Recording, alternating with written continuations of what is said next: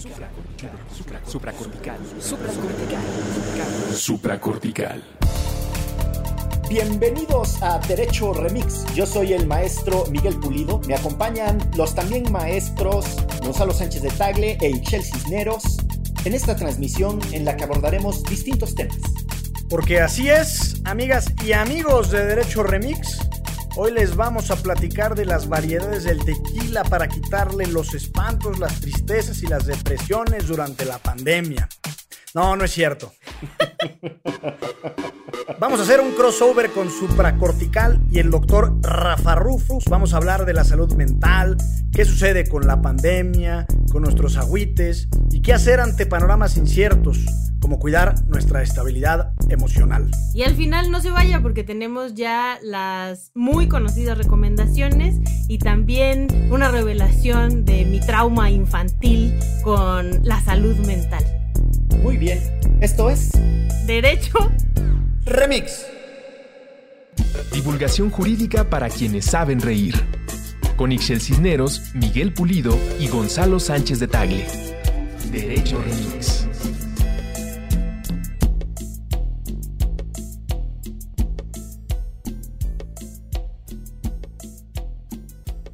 Pues nada más y nada menos que el folclore legislativo nos trajo como pretexto a la sociedad mexicana la oportunidad de discutir sobre un tema al que hemos mirado de reojo, la salud mental y qué significa. Eso a la sociedad mexicana. Pero a Derecho Remix le trajo la excelente oportunidad de hacer un crossover con Rafa Rufus, a quien estamos recibiendo hoy aquí destacado psiquiatra y conductor de supracortical y que precisamente aceptó generosísimamente venir a echar el cotorreo con nosotros. Gracias, Rafa, por venir. No, hombre, gracias a ustedes. Yo soy súper fan, siempre estoy ahí escuchándolo. Son, son eh, la manera en la que me mantengo un poquito actualizado, porque han de saber que yo vivo en una cueva por temas de salud mental, a diferencia de ustedes que tienen muy mala vida.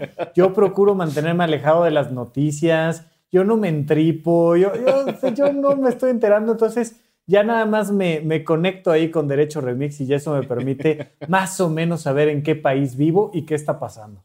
Qué mejor publicidad. Sí, muchas gracias. Pero si es, al tanto de la pandemia, ¿no? ¿De cuál pandemia? ¿Cómo, ¿Cómo? ¿Por qué? Nadie me... No, ¿cómo no? Pandemias, terremotos. O sea, el último temblor, el último terremoto en este país, yo lo escuché a través de Derecho Remix. Dije, mira, sonó la alarma sísmica. Estuvo genial. Cinco días después. Oye, Rafa, déjame preguntarte así directamente desde tu mirada como especialista de la salud mental. ¿Qué obstáculos o qué limitaciones les pone el derecho a ustedes en el ejercicio de su profesión? Porque la relación entre la psiquiatría y el derecho no solo es antigua, sino también es problemática. Algunos abogados se quejan de la mirada ultra medicinal de la salud mental, algunos abogados más progres, pero también sucede a la inversa. Hay psiquiatras que tienen una mirada muy progresista que dicen que el derecho se quedó muy anquilosado en su mirada sobre estos temas. Entonces, pues así diría la filósofa chapaneca de finales de los noventas, la tigresa, a calzón quitado. ¿Cómo la ves?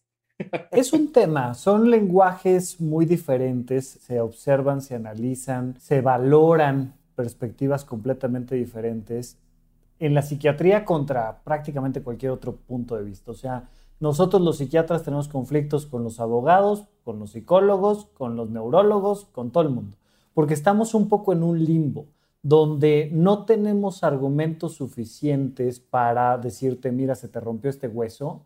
No podemos, o sea, simplemente, por ejemplo, hablar de, de el daño moral que se le hace a una persona o hablar de la angustia mental que le provocó alguien a alguien más. ¿Cómo lo mides? ¿En qué términos lo mides? Entonces, la medición se vuelve una cosa complicada.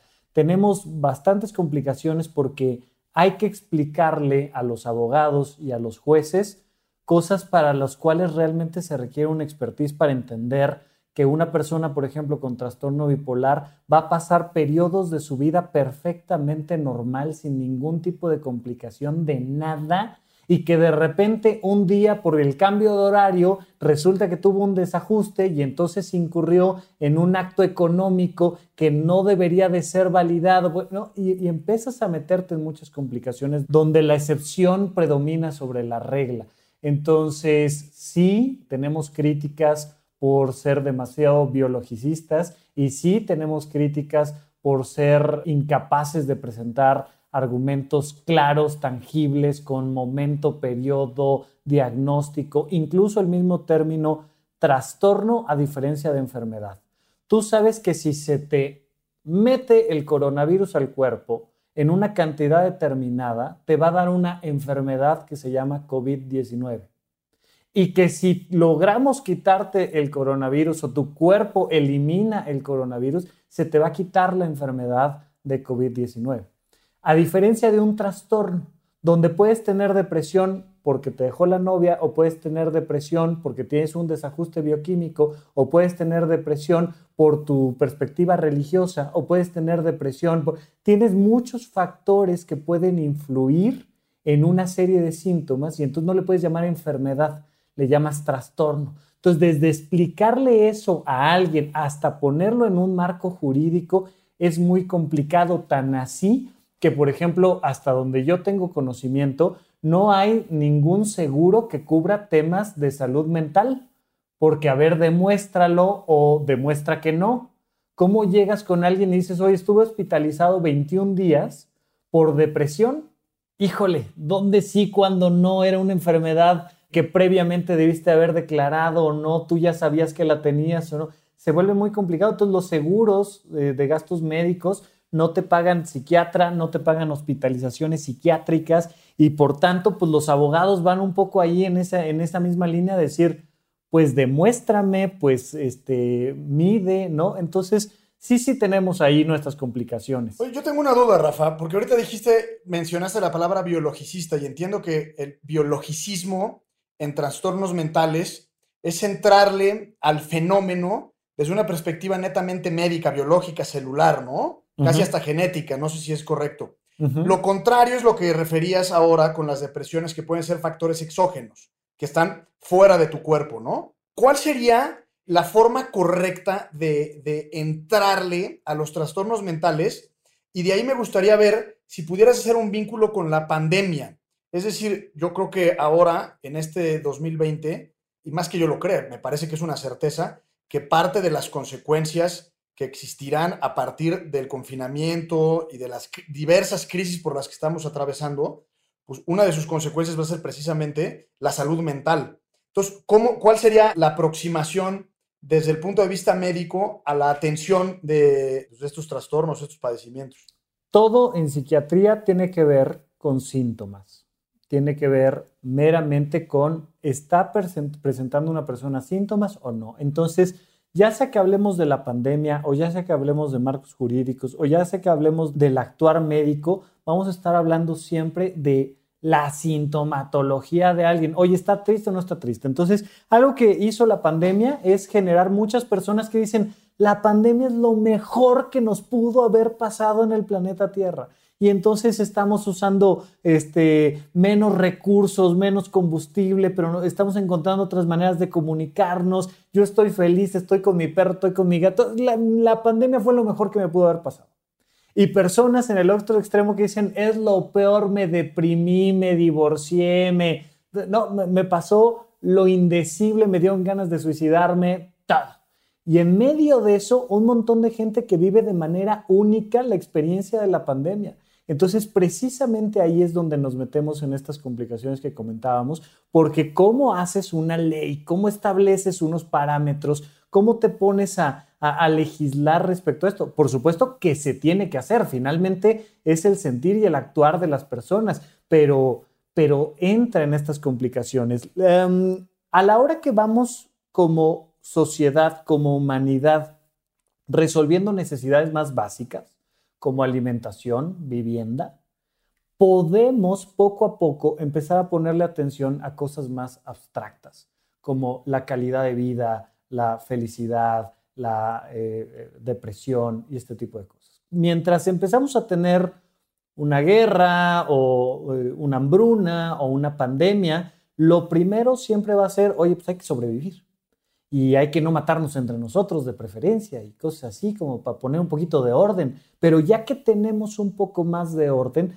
vamos a ver más legislación y más énfasis y más importancia en términos de derechos humanos, de calidad de vida, todo esto. Entonces es natural que conforme vamos resolviendo problemas más básicos y más prácticos, nos empecemos a meter en problemas más abstractos y más complejos.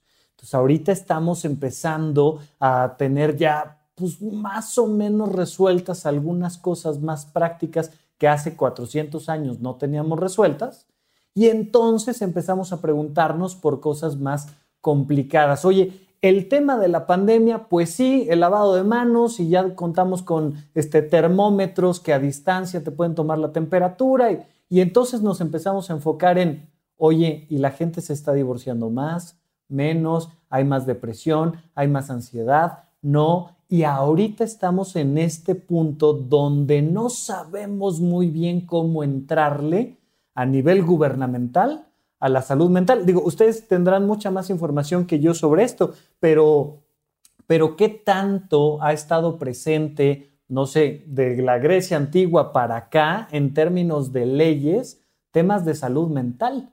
No lo sé, eso lo pregunto, lo dejo yo ahí sobre la mesa, ustedes saben más que, que yo de esto, pero seguramente hubo primero mucho más leyes y reglas respecto a tengo derecho a matarte o no, la propiedad privada y ya después nos metimos a temas de salud mental, consideraría yo lo lógico. Mi pregunta era un poco más terrenal que las de mis compañeros. Este, y, tiene que ver con esto que estás diciendo, Rafa. ¿Qué tanto estamos preocupados y preocupadas las mexicanas por la salud mental o por nuestra salud mental y la salud mental de las personas que nos rodean? Y la responsabilidad del Estado, ¿no? O sea, la responsabilidad del Estado porque al final también es parte de nuestra salud, ¿no? Y también es, este, son parte de nuestros derechos. Entonces, eh, digo, supongo que tú tienes muchísimos pacientes, ¿no? Pero también has visto muchísimas personas que no nos preocupamos por eso. Entonces, un poco como cuál sería tu diagnóstico de, la sociedad mexicana con respecto con otras en el mundo. Bien, aquí creo yo que em, hay una preocupación mayor de la que consideramos en términos de salud mental solo que el término salud mental todavía tiene una relación simbólica muy alta con esquizofrenia, con alguien que está viendo cosas que no están y como que eso es la salud mental, ¿no? Y entonces, pues mientras, mientras, decía por ahí una maestra mía, que una cosa es hablar con Dios y la otra es que Dios te conteste son dos cosas completamente diferentes. Entonces, mientras Dios no me conteste, todo bien, no pasa nada, ¿no? Como que no tiene que ver con la salud mental. Pero en realidad, la prevención en términos de salud mental, es decir, para que tú estés bien mentalmente, y lo digo yo siempre en el podcast de supracortical, tienes que comer bien, dormir bien, hacer ejercicio y tener actividades recreativas. Y te regreso yo la pregunta, Chela Güera, ¿qué tanto están las mexicanas preocupadas porque ellas, sus hijas, sus hijos, sus, sus personas allegadas puedan comer, dormir, hacer ejercicio, tener actividades recreativas? Y entonces, si pensamos en la salud mental, en estos cuatro pilares que yo he eh, machacado una y otra vez en mi podcast, pues se darán cuenta de que mucho de lo que estamos haciendo socialmente es en pro de la salud mental. Oye, no quiero estar angustiada en la noche de si viene alguien a agredirme físicamente, sexualmente, económicamente. Ya eso te da mucha salud mental. No es lo mismo dormir en un lugar donde no sabes si el edificio se te va a caer encima o no. Ya eso es mucha salud mental. Entonces, claro que eh, entiendo, oye, ¿qué estamos haciendo por personas que tienen un trastorno psicótico? Pues mm, a lo mejor no tanto.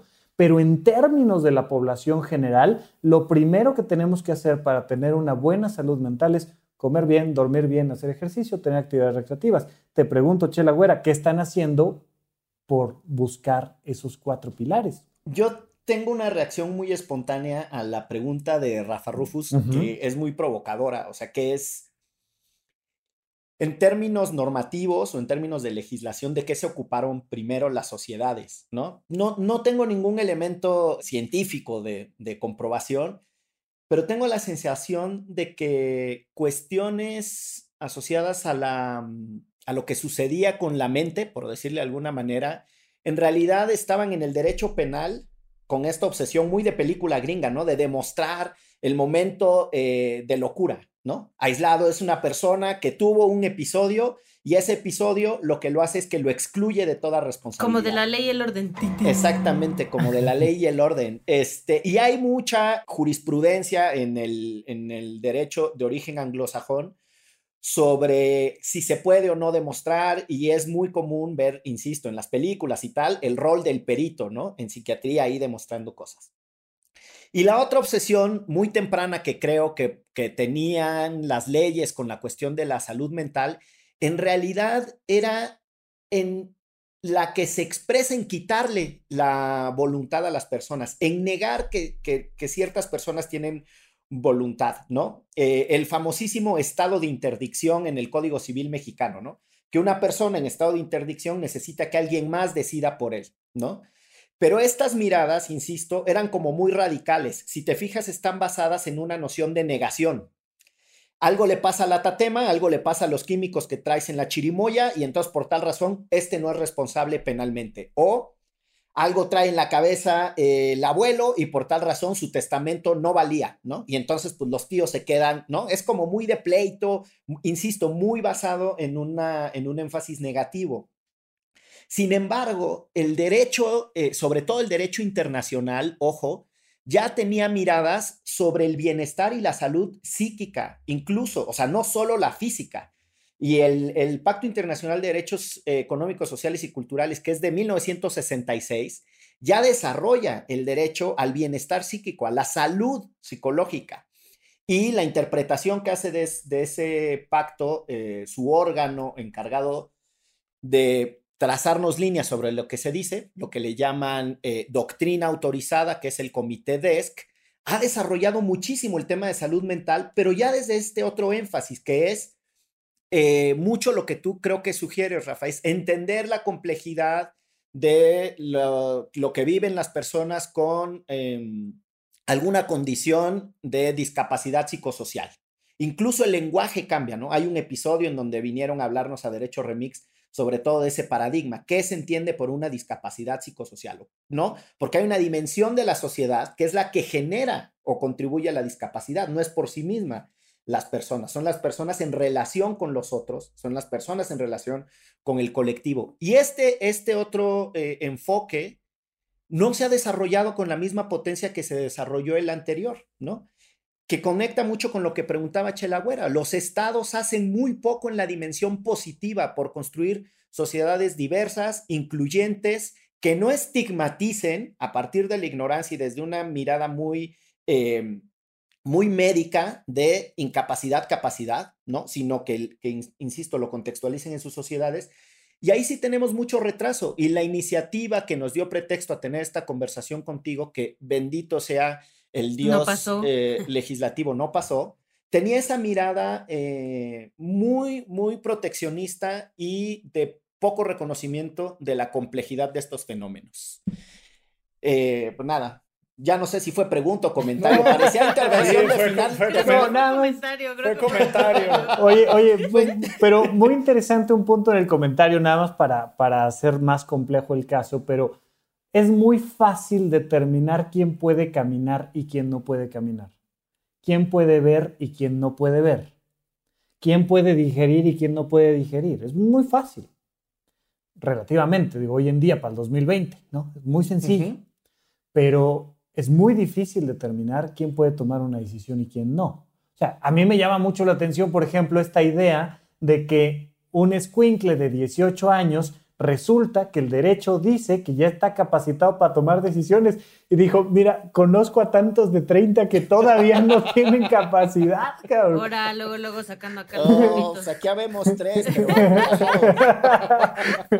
Entonces, oye, biológicamente hablando, el, el cerebro termina de madurar a los 21 años. ¿En qué punto le decimos a la ley, esta persona ya puede decidir sobre sí mismo. Es un tema. Ahora, esa persona que ya tiene 20 años de edad o 30 años o 40 años, que se la está pasando muy mal y que a todas luces aparentemente está tomando una mala decisión para él, para sus recursos, para su vida, lo debemos de dejar que tome malas decisiones. Es decir, tenemos derecho a decidir incluso en contra de nosotros o no. Y ahí es donde nos empezamos a meter en, otras complicaciones porque otros aspectos médicos son mucho más fáciles de entender. Este es más complicado y nos tenemos que meter a esos temas jurídicamente, ¿no? Yo tengo un, comentario como el League Bucles y una pregunta. Y trataré de ser breve. Rafa, debes de saber que siempre que digo que trataré de ser breve, fracaso. Miente. lo sé. Muy interesante en el sentido de lo que dice League Bucles. Por, por ejemplo, en el estado de interdicción ya la Suprema Corte se pronunció en un caso del estado de interdicción del Código Civil de la Ciudad de México y lo declaró inconstitucional. Por otro lado, en el ámbito penal, eh, no sé si por ahí te referías, Manito, no necesariamente el excluyente de responsabilidad, que sí, tipo ley y el orden, eh, pero también hay, también hay un tipo de, de, de, un tipo penal que se relaciona con el homicidio que se llama manslaughter. Y manslaughter tiene que ver, por ejemplo, si tú entras a tu alcoba y ves a tu chava o a tu chavo eh, en el acto amatorio con alguien ajeno y cometes un, Amo y cometes, acto amatorio. y cometes un delito, digamos que la ley entiende que pues fuiste eh, impulsado por algún arrebato, ¿no? Por la víscera, etcétera. Entonces también es una especie de, de, si no excluyente responsabilidad, pero cuando menos se disminuye tu responsabilidad penal.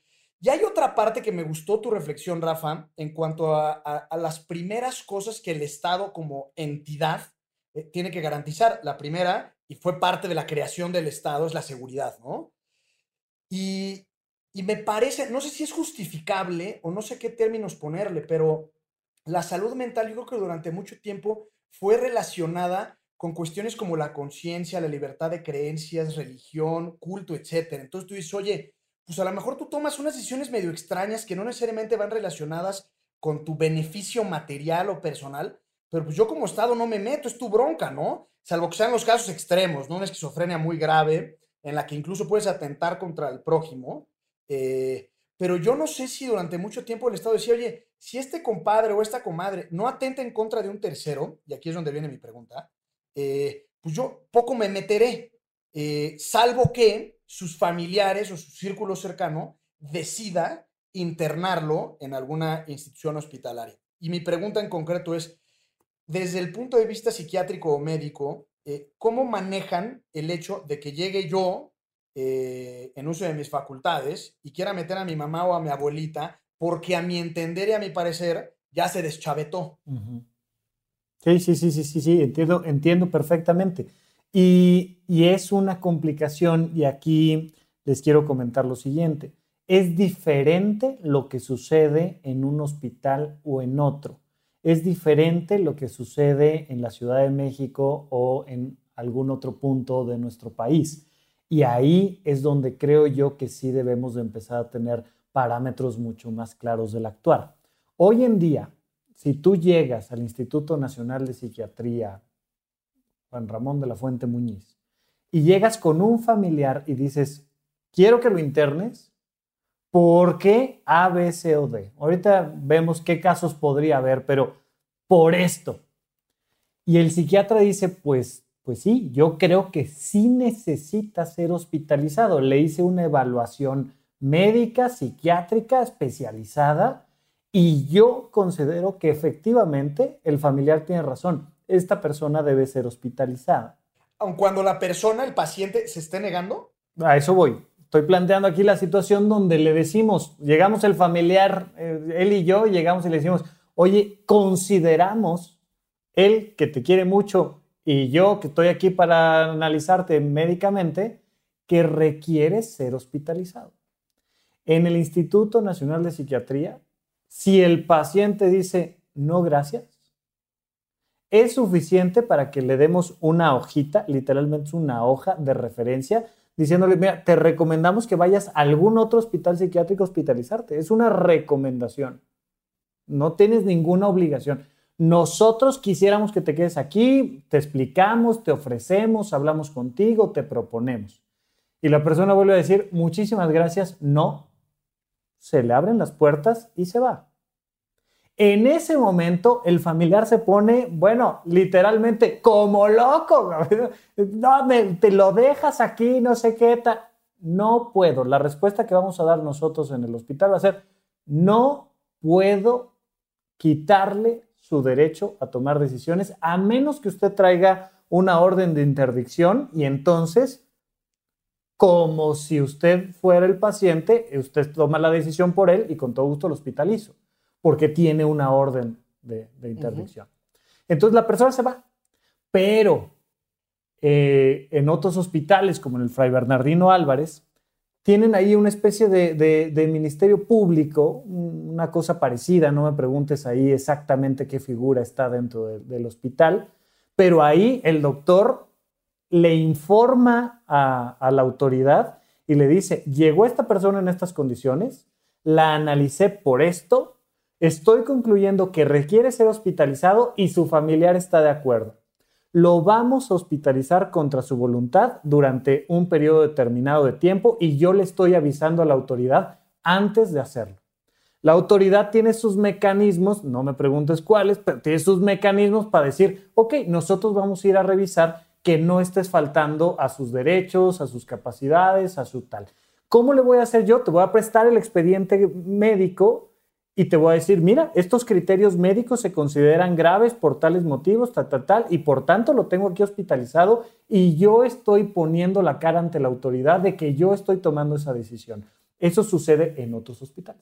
Habrá otros lugares, no lo dudo, pero preguntaría yo si alguien conoce cuál, donde en algún otro punto de la República llegas y dices, mételo, y la persona dice, pues lo meto, y no le aviso a nadie y, simplemente lo meto y ya. Es, un poco como estas granjas de las, eh, las personas usuarias de drogas, ¿no? Horrendas que realmente no están bien reguladas y que los familiares los llevan un poco también en la desesperación de no tener información, no saber qué hacer y es como necesito que lo ayuden. En la gran mayoría de los casos, la verdad es que así es cuando un familiar lleva a un paciente eh, o a un usuario de drogas y los internan y al final terminan siendo lugares horrendos de tortura donde no solamente no trabajan este, los problemas previos, sino que salen con miles de problemas más, ¿no? Y ahí es donde también hay un vacío en la legislación porque estos espacios existen, existen en todo el país, igual para las personas usuarias de drogas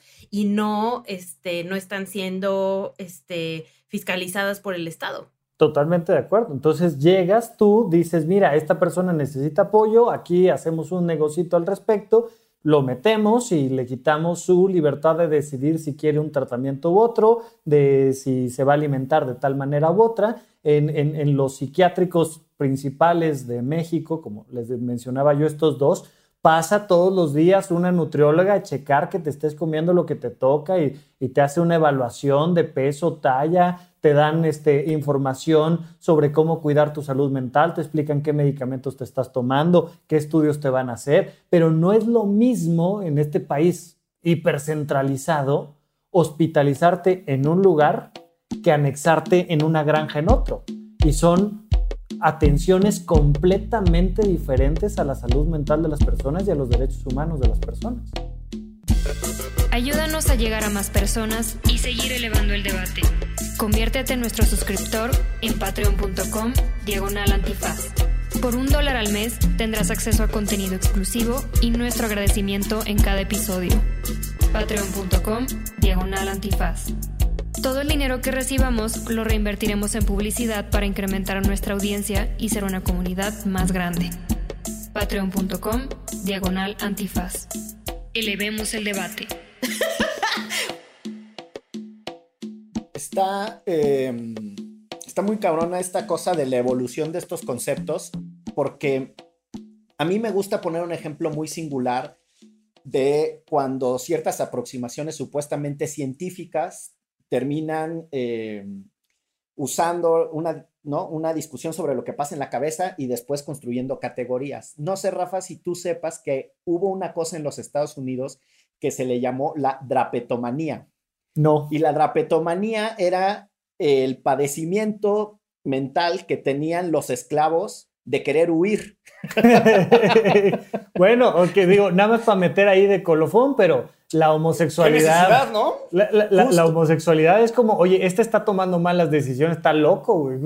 ¿Cómo que se le antoja con quién? No, no, no, no, no, no. Ok, entonces sí, te escucho. Entonces, eso, ¿no? Justo, justo iba para allá, para los ejemplos de la, homosexualidad y la prostitución. O sea, esta, esta cosa de la drapetomanía, que además eh, médicos publicaron en los journals médicos de Estados Unidos de, finales del siglo antepasado, o sea, 1800 cigarra, esta cosa, ¿no? De ese güey está loco porque es un esclavo y quiere huir de su amo, ¿no? Entonces, pues, está cabrón. De su amo que lo tortura, ¿por qué Exacto. huir? y después tuvimos eh, este caso muy famoso en México de la Castañeda, ¿no? Al que le decían el Palacio de la Locura, en donde justo... Hasta un grupo musical salió después. Sí, de eso. exacto. Eh, eh, internaban prostitutas y homosexuales como parte del tratamiento psiquiátrico, con una aproximación supuestamente científica. Y yo un poco lo que, lo que encuentro eh, en, en, lo retrasado que va el diálogo interdisciplinario entre el derecho, la psiquiatría y otras disciplinas asociadas a la salud mental, es que, ok, ya vimos un poquito lo que tú decías asociado a la voluntad, ¿no? O sea, ¿qué necesitas para eh, reconocer que una persona no está en sus cabales, no sé si sea lo correcto para enunciarlo, pero bueno, que no le está, que no le está bajando eh, bien el agua del tinaco y entonces pues no puede tomar Eso decisiones. No está bien. está muy bien, está muy bien. Aquí a tres nos pareció que el insulto estaba perfecto.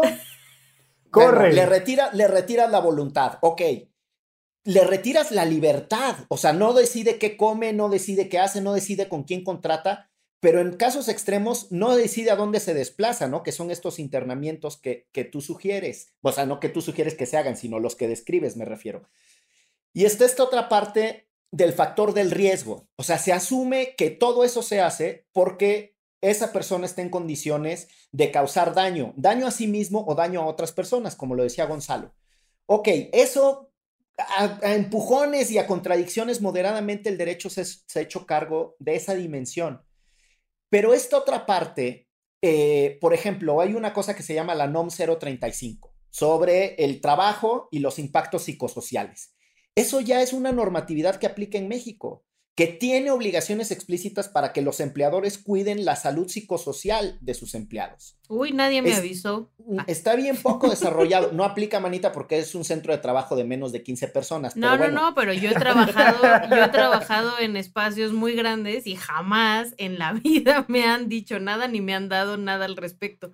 A mí ni a ninguno de mis colegas. Justo, y justo a lo que quería ir era, ¿Quién va a observar la implementación de esas normas? Pero además, ¿en dónde está la masa crítica, Rafa? Y, te lo pregunto genuinamente, de especialistas que hayan venido trabajando esto que tú ya nos describías como muy difícil de demostrar, pero que ya está teniendo implicaciones. O sea, el derecho está en ese trance entre quererse poner muy vanguardista. El protocolo de Estambul determina que una persona fue torturada y tiene efectos jurídicos para el proceso penal, ¿no? ¿Cómo determinas que una persona fue torturada? Pues a partir de los patrones que te quedan y el protocolo lo identifica. O la NOM 035 en un ámbito totalmente distinto que tiene estas implicaciones de responsabilidad de tu patrón todo, o tu empleador, para ser correctos con el lenguaje. Todas esas cosas necesitan una masa crítica, un conjunto de profesionistas y de profesionales que yo no sé si este país está produciendo. Bien. Esa, es, mi, esa es mi preocupación. Y bueno, a ver, este, justamente creo yo que si algo en este tema o en cualquier tema tiene una solución, tiene que venir a través de la educación. Y la educación no necesariamente se refiere a la primaria, la secundaria y la prepa. Eh, creo yo que los derechos de las mujeres, de los homosexuales, de las personas que tienen una depresión, de los derechos de los trabajadores, los derechos de lo que me digas, van a mejorar en la medida en la que las personas involucradas estén informadas. Entonces, donde yo sí veo un elemento importante es en que no hay información o no suficiente y pues seguramente nunca habrá suficiente, queremos que cada vez haya más y más y más y más y más y más y más sobre qué es la salud mental. Yo tengo un episodio dedicado al violentómetro, ¿no? Entonces, Chelagüera me podrá ayudar aquí mucho en decir qué se está haciendo para platicarle a las mujeres víctimas de violencia que están siendo víctimas de violencia. Porque tenemos a, la esposa de un senador eh, siendo víctima de violencia públicamente el día de ayer.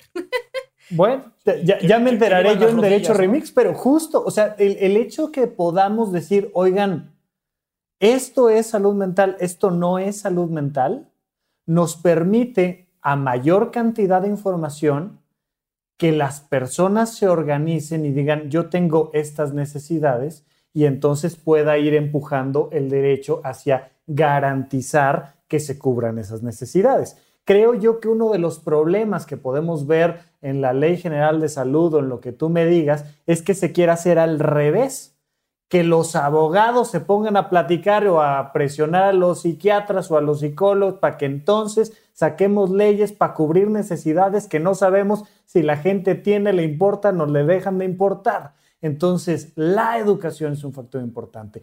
Insisto, el simple hecho de que hayamos arrancado la conversación de salud mental no necesariamente es que Dios te conteste, sino salud mental es comer, dormir, hacer ejercicio, tener actividades recreativas, nos cambia el discurso por completo y nos cambia lo que tenemos que poner sobre la mesa por completo. Entonces, necesitamos decirle a la gente que existe la posibilidad de que tengan una mejor calidad de vida y en la medida en la que tengan una mejor calidad de vida laboral, dirán, oye, estas horas de trabajo me están conflictando. Por ejemplo, lo que, lo que se ha visto en otros países de no se autoriza que te lleguen correos electrónicos de tu trabajo fuera de tales horarios. Bueno, pues de repente cuando te vas enterando de que hay personas que tienen burnout y que hay personas que están faltando a trabajar porque se sienten angustiadas, porque tienen una junta de tales características, porque los pueden correr, tal, tal, tal, vamos, vamos empujando estos temas para decir, vamos a poner tales legislaciones en la medida en la que los que están informados y están viviendo esta condición puedan decir, oye, no está padre que se refieran a mí de esta manera, no está padre que me pidan estas cosas, no está padre que no me den el derecho de decidir qué voy a comer o no, aunque esté yo en un anexo, en una granja y me esté yo metiendo este, cuatro gramos diarios de cocaína, ¿por qué no me permites comer lo que yo quiero comer? Y ahí creo que de abajo hacia arriba es donde empiezan a surgir conversaciones más interesantes. Y también creo que en, volviendo a la responsabilidad del Estado, este, por ejemplo, la propuesta de, ley que bendito sea el Señor que no nos va a responder en este momento, no pasó. Este, ¿por qué no se acercan a los especialistas? ¿por qué no se acercan a, las y los especialistas como tú y como muchas otras personas que han estado todo el tiempo trabajando estos temas? Un montón de organizaciones, ¿no? Este, igual, eh, uno de nuestros primeros programas, como decía Miguel, fue con Documenta, una organización que se dedica a trabajar justo, que uno de sus temas es este, personas con discapacidad psicosocial y, y usuarios de drogas, ¿no? O sea, ¿por qué si tienen un trabajo previo importante?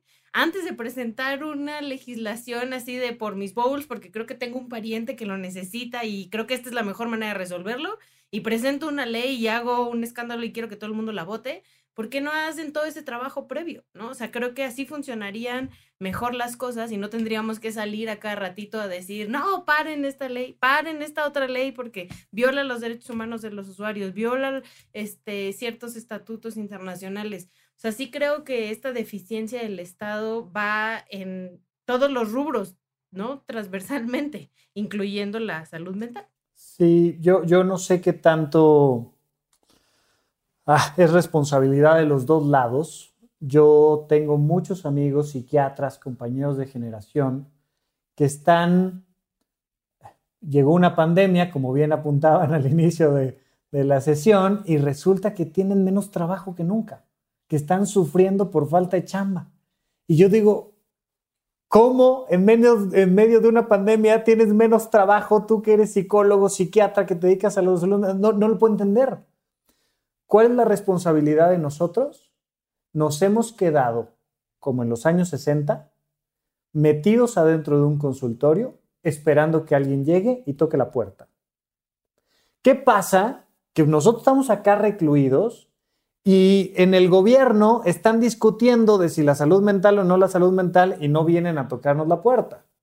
Y por otro lado, los que requieren este tipo de atención están resolviendo cómo hacer para trasladarse a sus trabajos o para volver a abrir su changarro porque hay una pandemia. Y entonces la falta de comunicación, esta falta de puentes, creo que es lo que genera que estemos muy atorados en muchos sentidos. ¿Por qué yo ahorita tengo mucha más chamba de que me están invitando afortunadamente a Derecho Remix y a un programa de radio, acá a la tele y tengo mi podcast y, y además tengo la consulta llena? Pues porque yo salí de mi consultorio y dije, hola, oigan, yo sé de este tema. Mientras que espero yo que del otro lado hay gente que escucha la información y que dice, oye, yo necesito de este apoyo, yo necesito de esto. Y espero yo que el gobierno diga, oiga, aquí hay personas que están hablando del tema y que dicen que les sirve esto y ¿por qué no nos ponemos a platicar entre nosotros? Pero todavía tenemos muchos bloqueos en la comunicación entre los actores que deberían de permitir llegar a conclusiones jurídicas. No sé qué opinen acá los abogados. Yo no, no me quisiera quedar con una pregunta, mi querido Rafa. En, por ahí de los años 80, principios de los 80, finales de los 70, hubo un caso muy famoso, se le conoce en la jurisprudencia de la Unión Americana como el caso Jodie Foster, a quien por cierto mandamos a saludar. Eh, si escucha Derecho Remix o es fan de eh, Rafa Rufus y está escuchando en este momento. Y resulta ser que era, había un compadre medio, iba a decir pirado, pero supongo que no, no, no es Dele, dele, juega. Juegue, juegue. iba con su psiquiatra y le decía que estaba enamorado de Jodie Foster y que tenía un amor profundo por ella. Y en alguna consulta le dice, ahora sí voy a hacer algo que va a llamar verdaderamente su atención. Palabras más, palabras menos. El chiste es que atenta en contra de la vida de Ronald Reagan en Washington. Creo que fue ahora del Hotel Marriott, muy famoso atentado. Y se generó toda una controversia de si el, de si el psiquiatra tenía la obligación de notificar de manera, de manera inmediata cuando una persona amenazara con eh, hacerle daño a un tercero o incluso en contra de su propia vida. Porque de ahí se podía activar pues, ciertos protocolos como detener a esta persona eh, precisamente para evitar una afectación mayor. Y mi pregunta muy concreta es, entiendo y me queda muy claro eh, que frente a un tercero eso sucede, pero ahora que nos relataste cuál sería el proceso de internamiento en el Instituto Nacional de, de Psiquiatría Juan Ramón de la Fuente, ¿Qué sucede si esta persona está amenazando no con hacerle daño a un tercero, sino con hacerse daño a sí mismo? yo no quiero entrar aquí porque lo que voy a hacer de inmediato es arrojarme de este puente.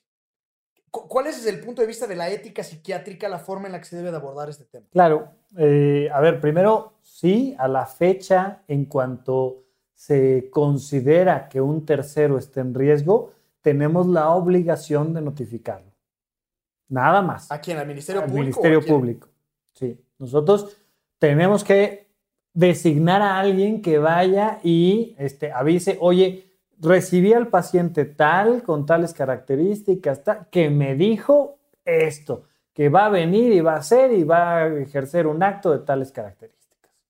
Eso no nos autoriza a detenerlo en el hospital o mucho menos, simplemente es, vino, le di la consulta, se fue, yo voy y aviso y queda en tu cancha y y ojalá todo salga bien. Pero cuando una persona dice, yo voy a poner en riesgo mi vida esta noche con tales características a tal hora de tal forma, yo tengo que hacer lo posible por disuadirlo de ello y partes ofrecerle que se hospitalice con nosotros. Pero si él dice no, yo le, le doy una hojita de referencia y le digo, te recomiendo que vayas a algún otro hospital. Es lo único que puedo hacer. Entonces, ah, llama mucho la atención a muchas personas porque dependiendo de dónde te posiciones, dices, oye, pues la persona tiene el derecho de decidir acabar con su vida. O puedes decir, lo tienes en el hospital, te está diciendo que está deprimido, que le pasó esto, tal, y que está teniendo pensamientos suicidas. Agárralo, hombre, no lo dejes ir, resguárdalo. Y en esos dos eh, extremos, podríamos discutir muchísimo. Hoy en día lo que sucede es, yo te recomiendo que te quedes y si no te quieres quedar, te recomiendo que vayas a algún otro lugar donde sí te quedes. Y es lo más que podemos hacer.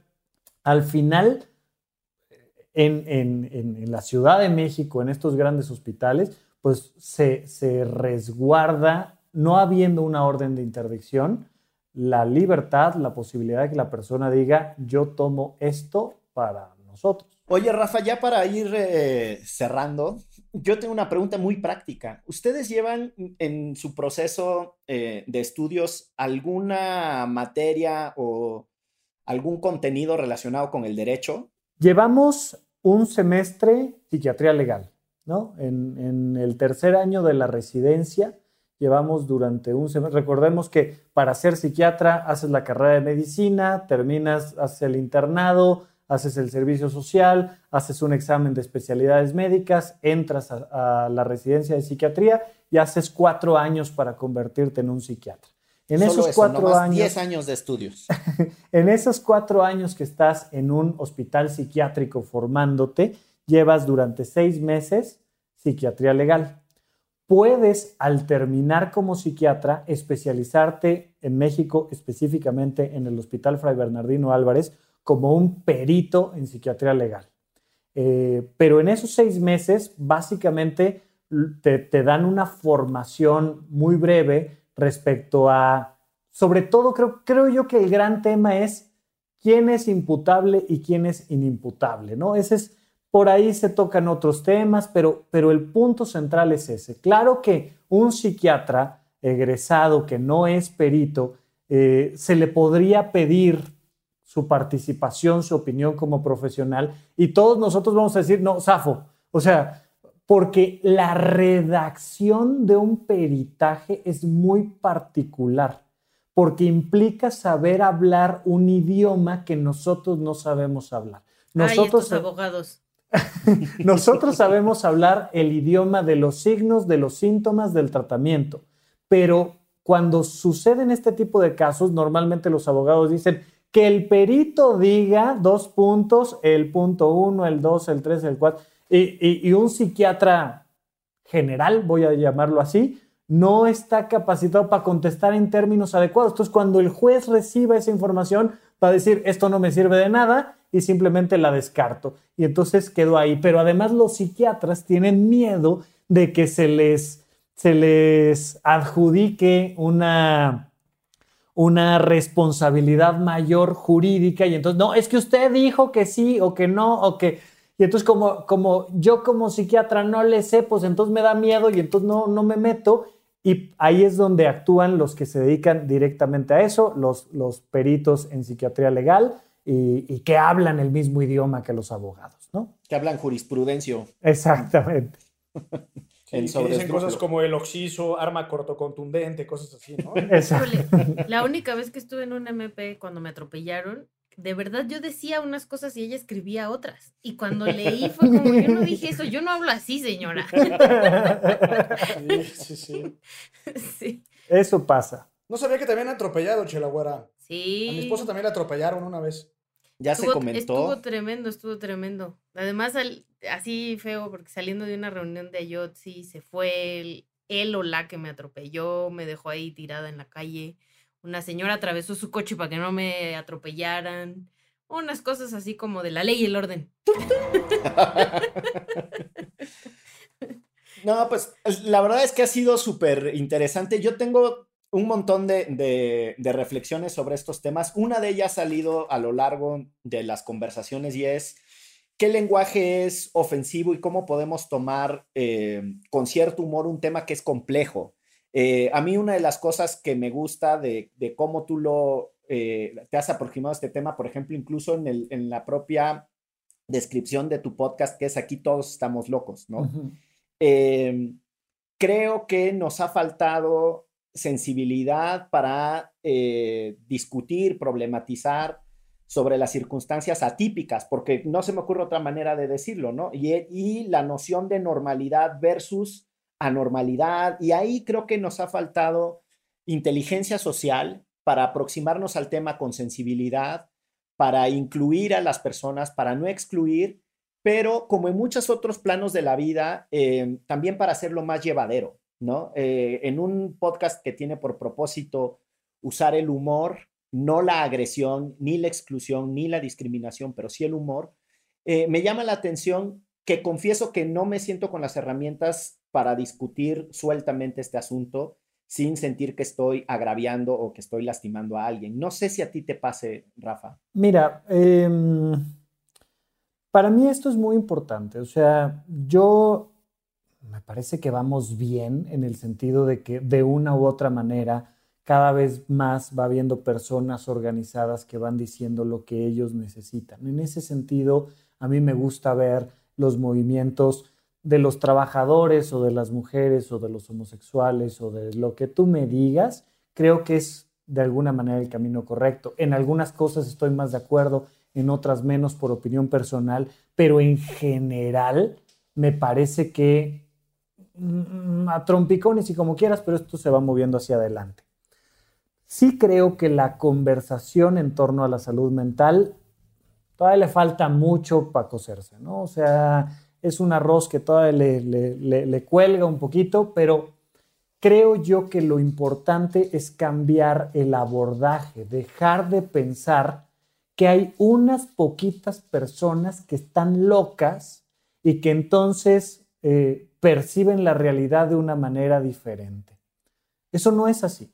La conversación desde mi perspectiva tiene que ir completamente al revés hacia la generalidad todos debemos de tener la posibilidad de cuidar nuestra salud mental en la medida en la que nos sentimos seguros, en la medida en la que nos podemos vincular con libertad y con, en, buenos términos con otras personas, en la medida en la que tenemos esta misma libertad. Y creo que hacia allá debería de estar empujando términos de salud mental y no tanto que sí, por supuesto, adelante, platiquemos de cualquier cosa, de si una persona que tiene este síndrome de Down y tiene 50 años de edad y está presentando un cuadro de demencia y particularmente en este momento está presentando un cuadro de delirium por un desorden metabólico, tiene o no tiene derecho de tomar una decisión A o una decisión B. Ahí está el tema, sí, ahí está el tema. Pero lo importante es que entendamos que todos tenemos que estar todo el tiempo cuidando nuestra salud mental y va desde temas tan básicos como la estética, que es muy peculiar. Ah, eh, alguna ocasión tuve la oportunidad ya grande de viajar a Europa, estuve en, zonas muy bonitas de París y veía yo la estética, le decía yo a la gente, aquí es bien fácil ser fotógrafo, le picas a la cámara y algo bonito sale.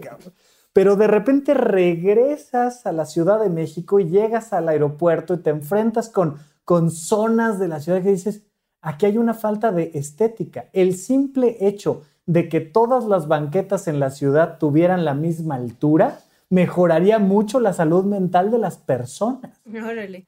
El hecho de que pudieras caminar un kilómetro por banquetas sin tener que esquivar cables, baches, este, tubos, no haya banqueta. ¿Sabes? Colonia. Es que es muy particular, es, es, mucho más seguro cuando, cuando eres peatón caminar por la calle, porque al menos es planita. Es mucho más seguro si vas en bicicleta subirte a la banqueta, porque si no te atropellan. Es mucho más seguro, ¿sabes? O sea, tenemos una serie de contradicciones. El hecho de poder caminar, imagínate esto, caminar a tu trabajo seguro tiene mucho que ver con la salud mental. El poder platicar de temas de género, de temas de orientación sexual, el, tener la posibilidad de dialogar tiene mucho que ver con la salud mental. Entonces, claro que hay que tomar decisiones en torno a si debemos o no hospitalizar a alguien por la fuerza o no, pero la salud mental está en otro rubro y tenemos que enfocarnos en ese otro rubro. Ahí es donde debemos de garantizar derechos, libertades, obligaciones y tener la posibilidad de cambiar el diálogo y el discurso. La salud mental es otra cosa, no es alucinar o no alucinar. Ahora, en cuanto al diálogo, en cuanto al uso de las palabras, me parece a mí que es muy importante que entendamos que hay contextos. Así como en un estadio está bien visto y es divertido mentar madres, pero en un salón de clases o, en una asamblea, no necesariamente, que a veces las asambleas parecen estadios, pero ese es otro tema. Ese es otro tema. Yo creo que el lenguaje en general debería de permitirnos hablar de locura, hablar de estar pirado, o sea, por eso mi podcast tiene ese, ese, fragmento que dice, aquí todos estamos locos, tomado del libro de Lewis Carroll porque no pasa nada, o sea, hablemos de esto. Y de ahí, el día que nos tengamos que poner a escribirlo en, en, en, algún documento jurídico, pues elegiremos las mejores palabras y la mejor manera, pero no vamos a tener mucho mejor salud mental por usar unas palabras o por otras. Sí vamos a tener mucho mejor salud mental por no vivir violencia intrafamiliar y por tener banquetas por las cuales uno pueda caminar seguro. O sea, vamos poniendo las cosas en proporción. Ahí hay verdadera salud mental y ahí es donde el Estado, el gobierno, los abogados, los médicos, los ciudadanos tienen que poner el énfasis en términos de salud mental. Pues me gusta. Tengo un par de recomendaciones. Échalas. Proceda. Uno, ya lo he platicado aquí en Derecho Remix, pero se llama. Eh, ay, se me fue. Los renglones torcidos de Dios de Torcuato Luca de Tena. No sé si la conoces, Rafa. Es una, es una novela netamente psiquiátrica, en donde una chica entra a un sanatorio, un hospital, eh, alegadamente para investigar un delito y se interna como, como paciente para tener la posibilidad de, descubrir quién es el asesino. Y la historia se desarrolla entre que, eh, eh, en, el hecho de que el único doctor que conocía la razón por la cual estaba ahí desaparece. Siento que me va a gustar. Es una, es una gran novela. Y hay otra, esta es medio, es medio trágica, hay otra es una comedia, una novela muy, muy, muy divertida, que se llama Confederacy of Dunces, La Conjura de los Necios de John Kennedy Toole, que habla de una especie de sociópata con complejos medio edípicos y cómo, cómo se articula con la sociedad, eh, que es fascinante esa novela. Entonces también John O'Reilly se llama el, el, protagonista de esta novela, que incluso tiene una estatua en la ciudad de Nueva Orleans. Ambas altamente recomendables. Es un, un gran, gran libro.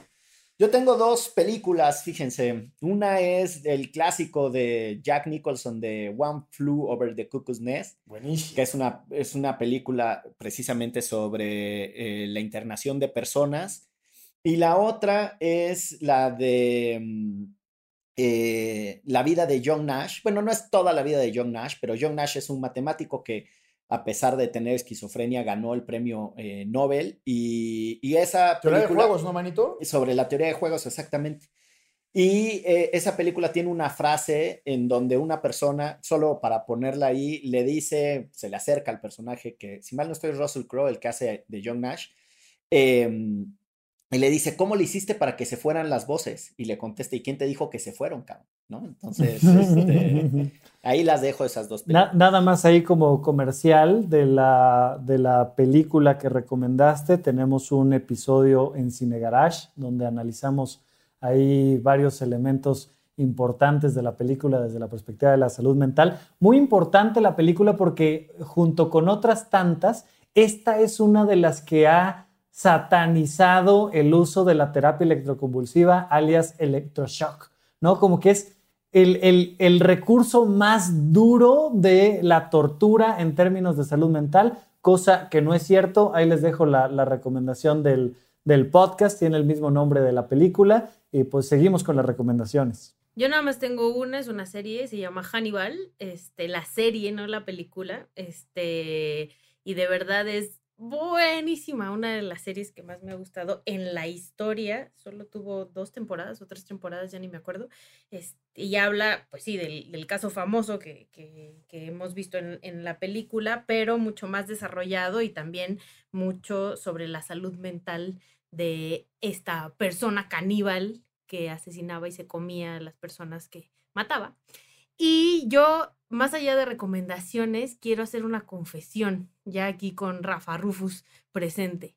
La verdad es que a mí cuando era niña me llevó mi mamá a tantos psicólogos y psicólogas por malcriada y por mis issues con mi papá, que honestamente nunca volví. O sea, ya de adulta, jamás volví porque sí tengo esta animalversión de ya, chole, ¿no? O sea, contarle mi vida a alguien, este, me parece creo que más cansado. Entonces también, pues, eh, en experiencia personal, cuando lleven a los niños y a las niñas con el psicólogo o con el psiquiatra, pues echen ojo de lo que hacen. Luego puede ser que dejen traumatizado al chamaco o a la chamaca, como en mi caso, y nunca más quiera volver. No, totalmente de acuerdo y, y perdón, o sea, lamentablemente, porcentualmente hablando, tenemos muchísimos más malos terapeutas que buenos terapeutas. Como como mecánicos o como abogados o como ingenieros o como lo que me digas, pues tenemos que ir ganando la, calidad del servicio, que se vaya ampliando y que vaya habiendo una serie de normatividades, porque se hacen cosas terribles dentro de los consultorios psicológicos y psiquiátricos. Uno de ellos es que puedes crear memorias que no estaban ahí. Y entonces, esto por favor, terrible. Hay, lugares donde llegas, te sientas, eres una chica, vienes con alguna angustia porque te preocupa el examen o el viaje o lo que sea, y te dicen, ah, es que fuiste violada de niña. Y tú dices, yo no me acuerdo de eso. No te preocupes, aquí vamos a hacer que te acuerdas. Y entonces te empiezan a meter la idea, la idea, la idea, la idea, y te generan un trauma que no tenías. Eso es muy peligroso, pero por lo mismo, por favor, sí vayan a terapia, sí vayan a consulta, sí, sí analicen cómo está su salud mental con un profesional, pero averigüen con quién están yendo. Eso es súper importante. Una consulta psicológica, psiquiátrica para ti, para cualquiera de tus familiares, debería de ser como una consulta financiera. O sea, tú llegas con problemas financieros con un consultor financiero. Le dices, mira, yo gano tanto, gasto tanto, tengo esta deuda, este, pedí un préstamo en este banco, aquí estoy atorado. Y entonces un consultor financiero, un especialista en finanzas, te dice, es que no sabes que, mira, puedes utilizar este recurso, podemos hacer esto, podemos hablarle al banco, tal, tal, tal, tal, y te ayuda a poner en orden tus finanzas. Una terapia psicológica, una buena terapia psicológica, psiquiátrica, terapéutica, llegas con un profesional que es experto en pensamientos, en emociones y en decisiones. Y te ayuda a que tú tomes las mejores decisiones de qué hacer contigo, con tu vida, tal, tal, presentándote las opciones y diciéndote, oye, si lo ves de este lado y si lo ves aquí y si lo ves por acá, entonces vale mucho la pena. Pero para eso tú necesitas llevar un poco de recursos. Es mucho más difícil darle una consultoría financiera a alguien que no sabe sumar y restar que alguien que fue a la licenciatura y que sabe usar una tarjeta de crédito y chequera. Entonces, lo más importante para mí es educación. Mi recomendación es lean libros, vean películas, escuchen podcasts, hagan lo que tengan que hacer, que les enseñen sobre qué pasa cuando estoy enojado, qué pasa cuando estoy triste, por qué, por qué me pasó esto a nivel emocional. Y yo les recomendaría un libro muy sencillo, incluso si eres adulto y no tienes hijos, pero El cerebro del niño eh, de, de Siegel es uno de mis libros favoritos porque explica de manera muy sencilla y muy clara los principios del desarrollo emocional y cognitivo de los niños. Libro sencillito, claro, lindísimo, tiene su versión para adolescentes. Ya sabes que cuando un libro de superación pega, pues de ahí se jalan a 36 versiones iguales, pero este que es el original lo recomiendo muchísimo, El cerebro del niño. Y por favor, este, acérquense a sus emociones y a sus abogados que más confianza les tengan. ¿O no? Pues muchísimas gracias, Rafa. Ayúdanos a despedirnos. Solo tienes que decir que esto fue Derecho Remix. ¡Eso! A él sí le salió bien. Es que no esperé la parte del remix porque si no ustedes se atoran. Entonces. Muy bien, Rafa. Divulgación jurídica para quienes saben reír con Ixel Cisneros, Miguel Pulido y Gonzalo Sánchez de Tagle. Derecho Remix.